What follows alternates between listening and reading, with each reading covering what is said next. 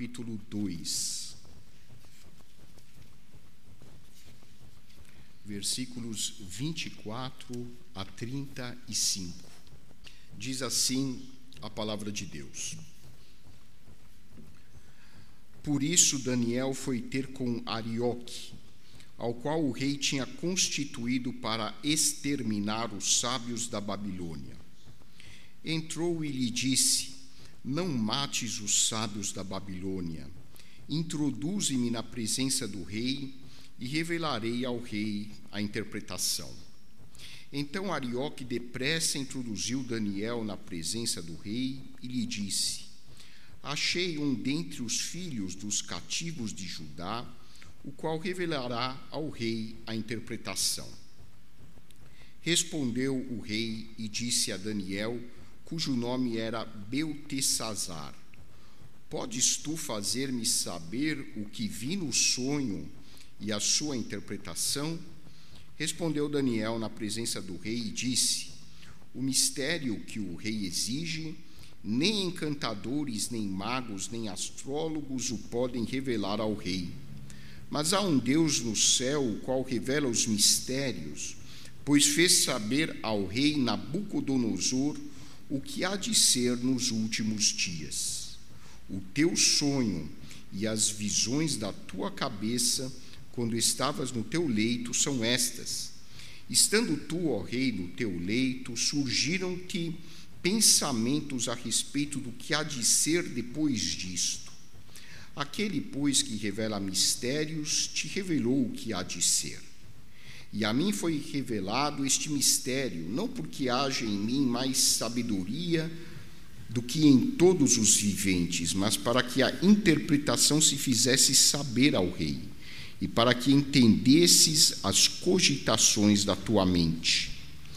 Tu, ó rei, estavas vendo, e eis aqui uma grande estátua.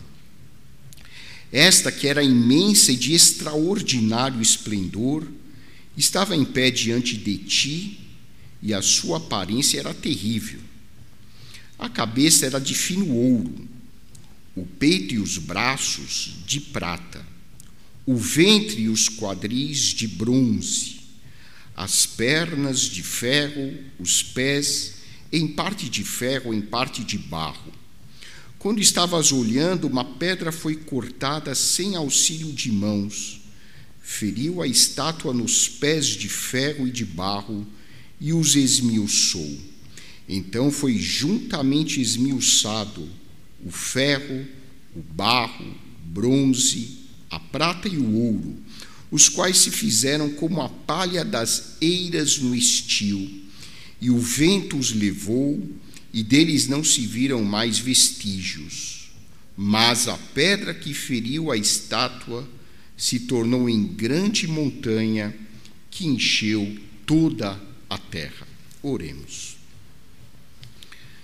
Santo Deus, nosso Pai, dá-nos iluminação neste momento para compreendermos o significado da tua palavra, que possamos compreender esta sabedoria que vem de ti e aplicá-la às nossas vidas.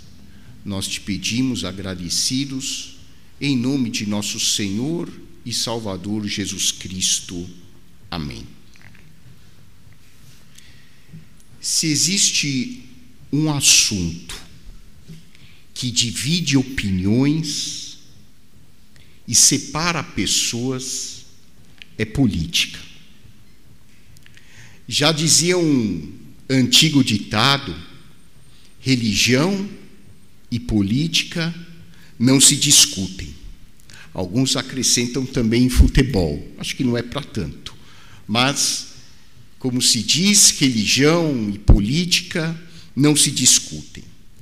Eu já vi amigos discutindo violentamente a respeito de política, e eu já vi parentes deixando de conversar um com o outro por causa de questões político-partidárias. Todos aqui, provavelmente, ou a maioria, faz parte de grupos de WhatsApp.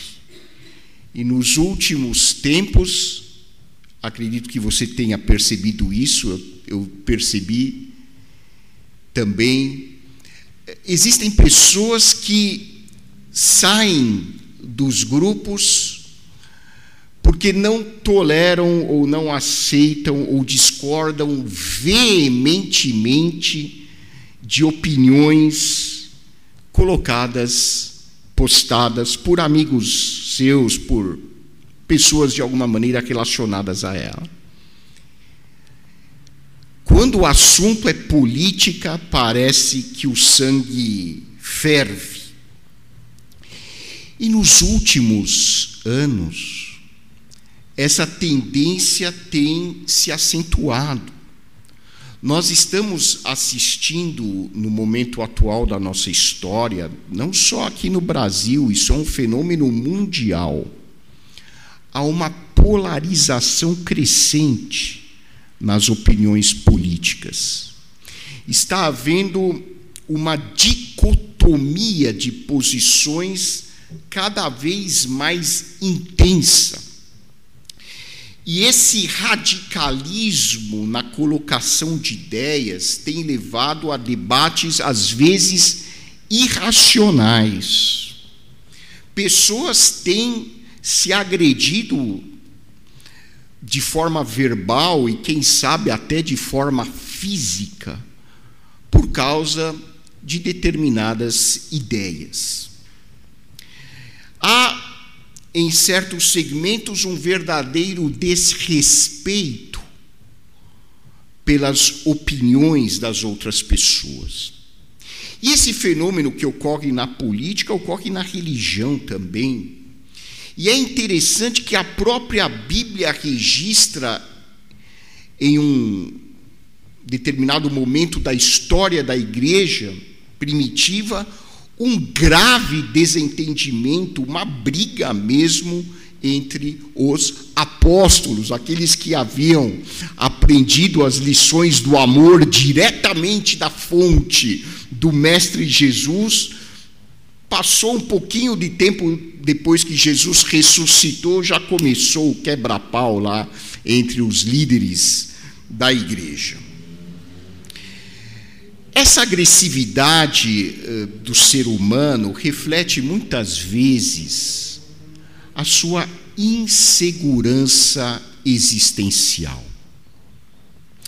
Você e eu somos humanos e nós temos a tendência psicológica de imaginar, de achar que nós precisamos estar certos de qualquer maneira. Inconscientemente, nós achamos que precisamos estar certos para sobreviver. Então, o achar que estou certo passa a ser uma estratégia de sobrevivência. Claro que isso é inconsciente. Mas para eu estar certo, você precisa estar errado. E eu preciso de todas as maneiras convencer você de que você é errado, para que eu possa sobreviver psicologicamente, para que eu me saia bem nesse mundo que é tão violento, muitas vezes cruel.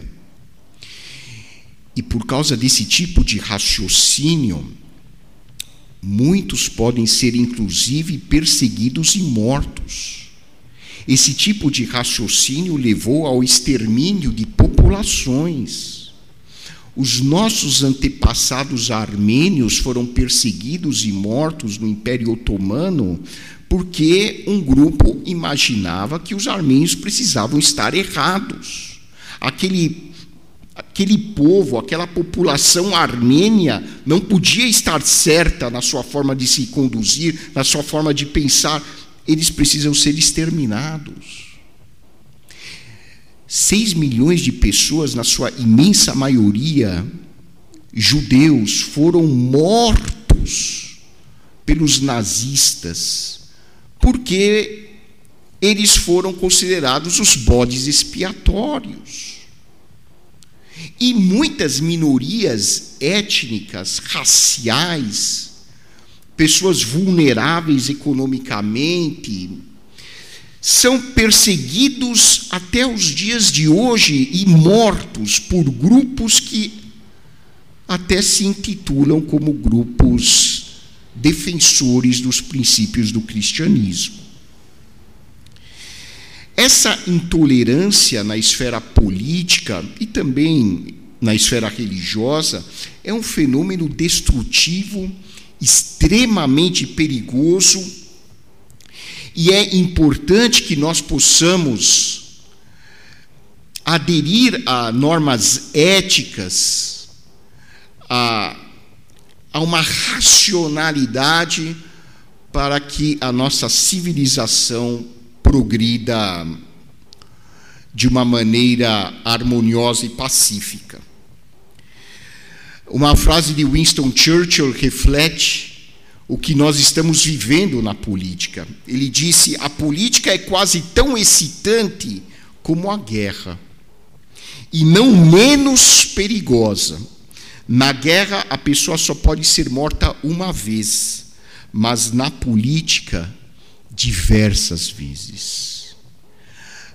O ódio que essas discussões suscitam pode levar ao assassinato e no nosso coração, eh, no coração das pessoas, quantas vezes determinados líderes políticos ou pessoas que não são nem políticas, mas que pensam diferente, quantas vezes essas pessoas já foram mortas na mente de outras pessoas? E até tenho visto, e talvez você também tenha visto, igrejas, pastores, colocando suas posições político-partidárias como se isso fosse algo bíblico e chegam até a distorção de tentarem provar pela Bíblia que você deve votar no candidato A no candidato B ou no candidato C. Isso é uma manipulação das mais vergonhosas a que eu tenho assistido nos últimos meses. Vejam, você deve votar em quem você entender que é o melhor candidato. Estude, eh, medite na, na questão eh, das eh, dos programas que o seu candidato, o seu partido tem a oferecer. Veja se isso ressoa com aquilo que você de fato quer para o seu país e vote com consciência. Mas nunca permita que nenhum pastor, nenhuma igreja, nenhum programa de televisão, seja ele comandado por qual emissora seja, não permita que isso direcione o seu voto. Um pastor, um líder religioso que tenta usar a Bíblia para dizer que um candidato é melhor que o outro, ou um partido está certo, o outro está errado, ou você que é cristão, você só pode votar em quem é de direita, ou você que é cristão, você só pode votar em quem é de esquerda, esse pastor, desculpem a minha expressão, está praticando charlatanismo.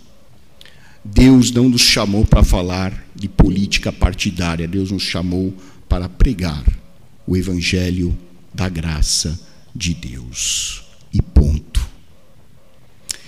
Mas aqui vai uma reflexão sobre uma questão política.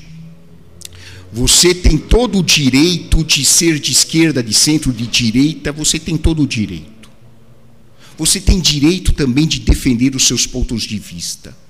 Mas a Bíblia nos ensina uma tremenda verdade, uma verdade que nós devemos guardar no coração. O reino de Deus é o único que vai durar para toda a eternidade. O único reino que não vai acabar é o reino de Deus o partido para o qual você vai votar em outubro, esse partido um dia não vai existir mais. Aquele candidato com quem você simpatiza muito, esse candidato um dia não vai existir mais. O partido A, o partido B, o partido C um dia não vão existir mais. Mas o reino de Deus, esse durará para sempre. E foi por meio de uma visão dada, de acordo com o livro de Daniel, a um rei pagão que Deus procurou ensinar essa verdade ao seu povo. O que nós podemos aprender a respeito dessa visão dada, de acordo com a história, ao rei Nabucodonosor, seis séculos antes de Cristo? Esse texto, que em parte é simbólico, em parte baseado em fatos históricos, literais, tem grandes ensinamentos para as nossas vidas hoje, no ano em que nós vamos eleger os nossos representantes e no ano em que a gente vê tanta polarização, tanta, tanto fanatismo, tanto radicalismo político. Esse texto nos ensina algumas lições muito importantes. A primeira lição é que Deus é a realidade primeira e última da nossa história. A nossa história começa com Deus, a nossa história continua com Deus e a nossa história será por toda a eternidade com Deus. Deus é o centro da nossa história. Deus é o centro da humanidade, de todo o processo civilizatório. Ele é o começo e o fim. Ele é quem sustenta a civilização. Ele é o único que dá sentido às nossas vidas. Mais ou menos seis séculos antes de Cristo, o povo judeu foi levado como um povo exilado, um povo escravo para as terras da Babilônia. As terras da Babilônia correspondem ao que hoje nós chamaríamos do país de, do Iraque. É mais ou menos a mesma região. Armênia, inclusive. Armênia, inclusive. Aliás, muitos dos judeus que foram exilados hoje continuam naquelas terras, alguns na Armênia. Outro dia me perguntaram por que tem sinagoga na Armênia. Tem sinagoga na Armênia porque tem judeus na Armênia. E tem judeus na Armênia porque Nabucodonosor levou judeus da terra de Israel para a Mesopotâmia. E a Armênia fazia parte daquela região. Então, existem judeus descendentes dos exilados da Babilônia até os dias de hoje, no Iraque, na Armênia, no Irã, na Síria, em toda aquela região que era dominada por Nabucodonosor. Nabucodonosor foi o imperador que deu origem ao chamado Império Neobabilônico. E ele era muito doido, era uma pessoa com grande poder, mas era, se a gente fosse usar os termos de hoje, era um doidão completo. Ele era um déspota, não admitia absolutamente nada que pudesse colocar em xeque o seu poder. E ele era extremamente orgulhoso, ele achava que ele era o mais bonito, mais poderoso, mais inteligente de todo o universo, que não havia nenhum outro igual a ele. E ele imaginava que o seu reinado duraria para sempre. E um dia ele teve um sonho, ele sonhou com uma grande estátua, cabeça de ouro, o peito de prata, barriga e coxas de bronze, pernas de ferro e os pés uma mistura de, de ferro com barro.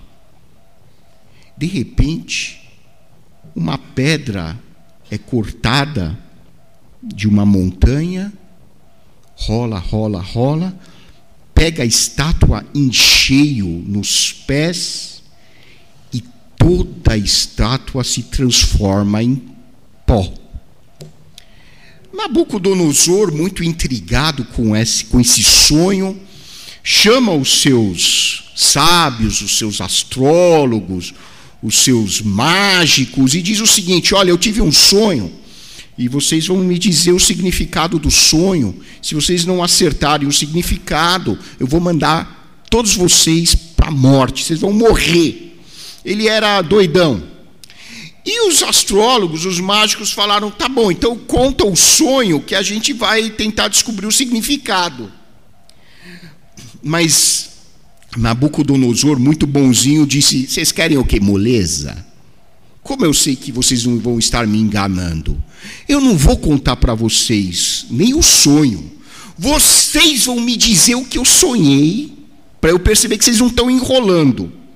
Vocês vão me dizer o que eu sonhei e depois vão dizer o que significa esse sonho. Como ninguém podia fazer isso, Nabucodonosor decretou a morte de todos os sábios. Só que um desses sábios, de acordo com a história bíblica, era o profeta Daniel. E quando chegou a hora de Daniel ser morto, ele falou: Espera um pouquinho, pede para o rei dar um tempo, deixa eu consultar Deus. E ele botou os três amigos dele para fazerem oração, Sadraque, Mesaque e Abednego. Ó, vamos orar e vamos ver se Deus nos ajuda a sair dessa situação. E Daniel e seus três amigos oraram e receberam uma revelação. A explicação do sonho de Nabucodonosor. Essa é uma das passagens mais significativas para quem gosta de estudar política na Bíblia. Daniel viu na sua revelação que Nabucodonosor havia sonhado com essa estátua com as características que nós já mencionamos. E Deus então deu a explicação do sonho para Daniel. Daniel então foi levado para a presença do rei.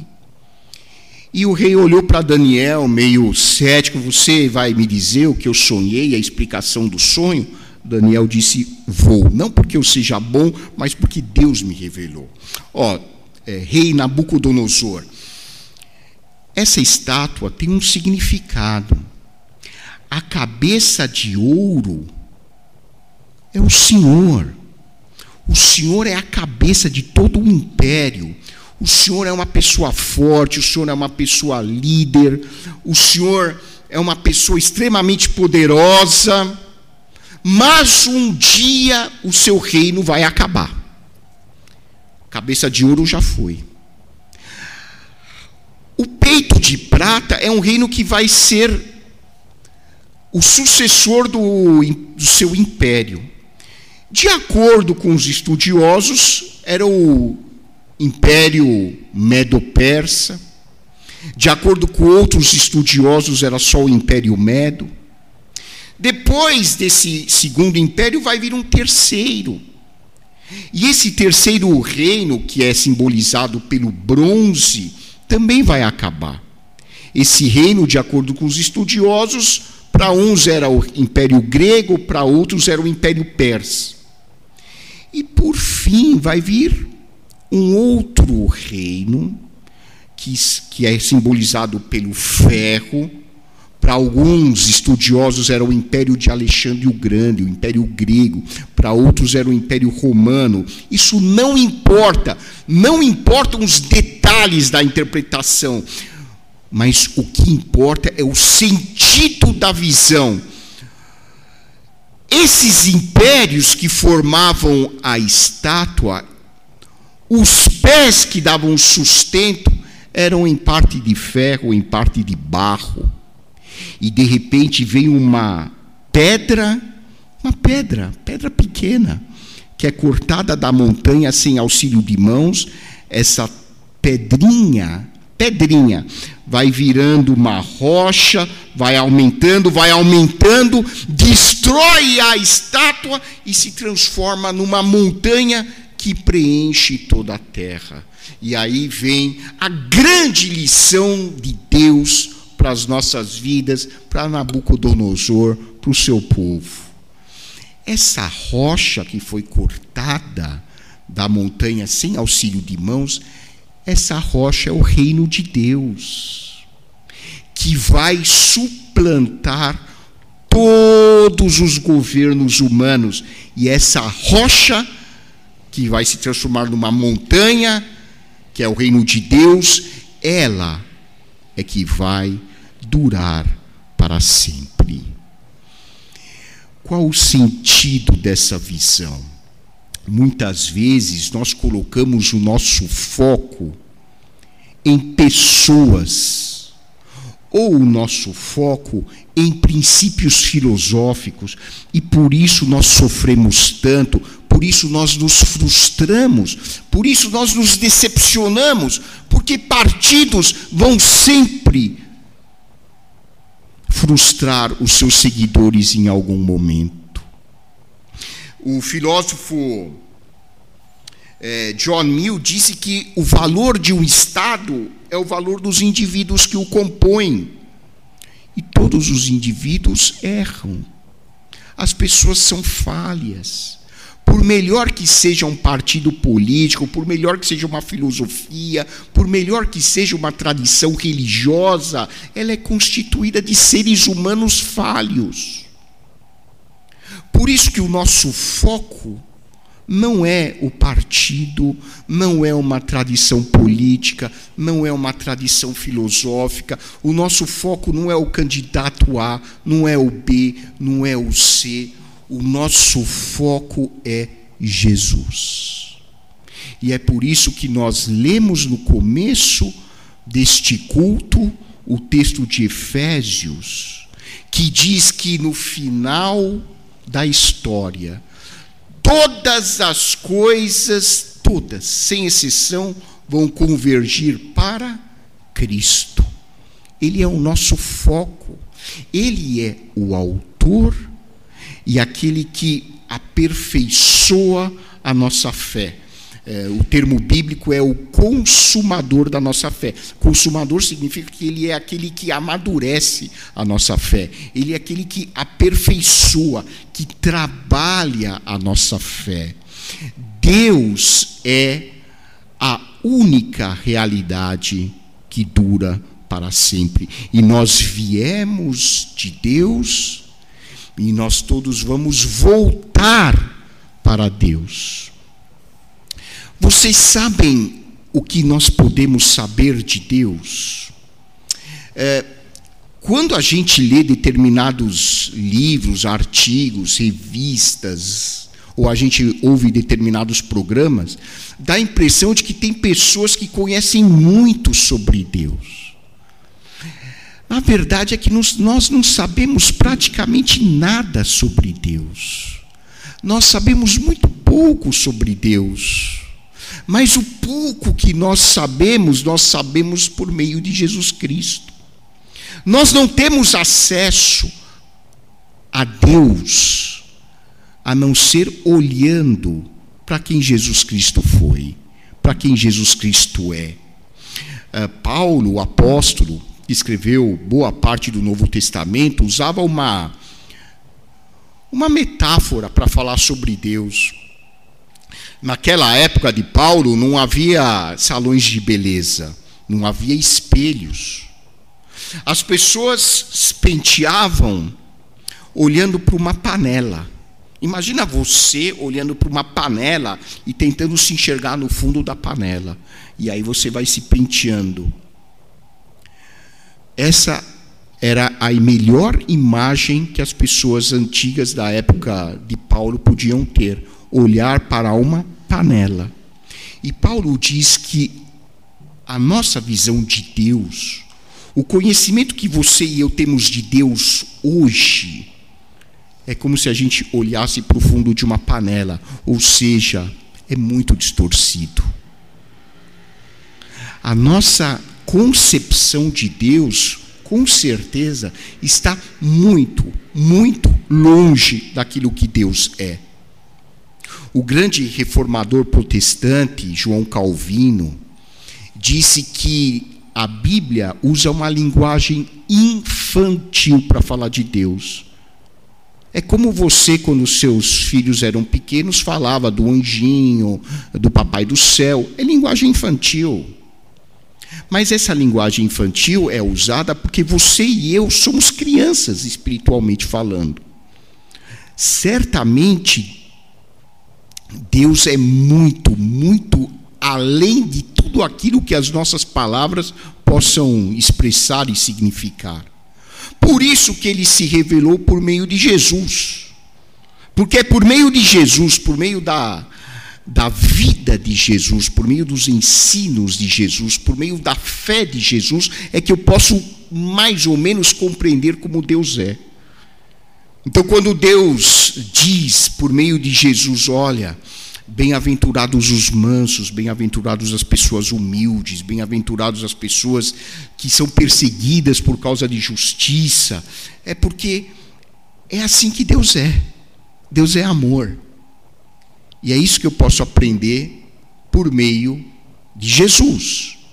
Então, é, Daniel estava sendo um porta-voz para um rei pagão de um grande ensinamento político, que reinos humanos, partidos políticos, tradições religiosas, filosóficas, tudo isso um dia vai desaparecer. O que vai permanecer é o reino de Deus, o povo de Deus. Esse vai durar para sempre.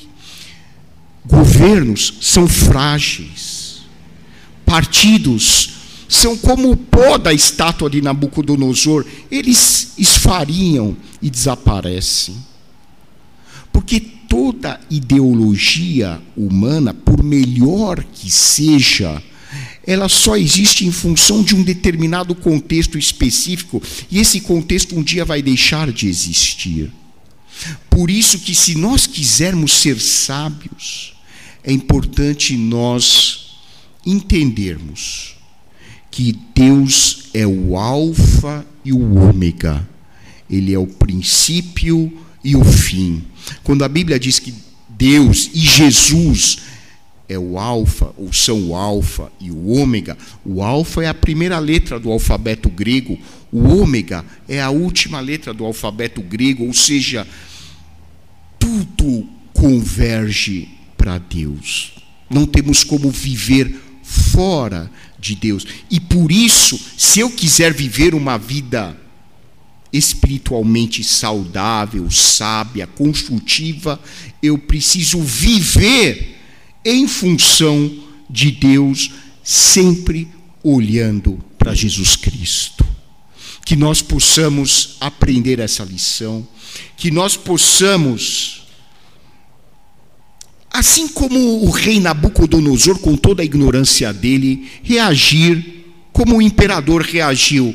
Puxa, Daniel, agora eu sei que o seu Deus está acima de todas as coisas. Que nós possamos viver Deus em tudo aquilo que a gente fizer no nosso dia a dia. Que Deus abençoe as nossas vidas.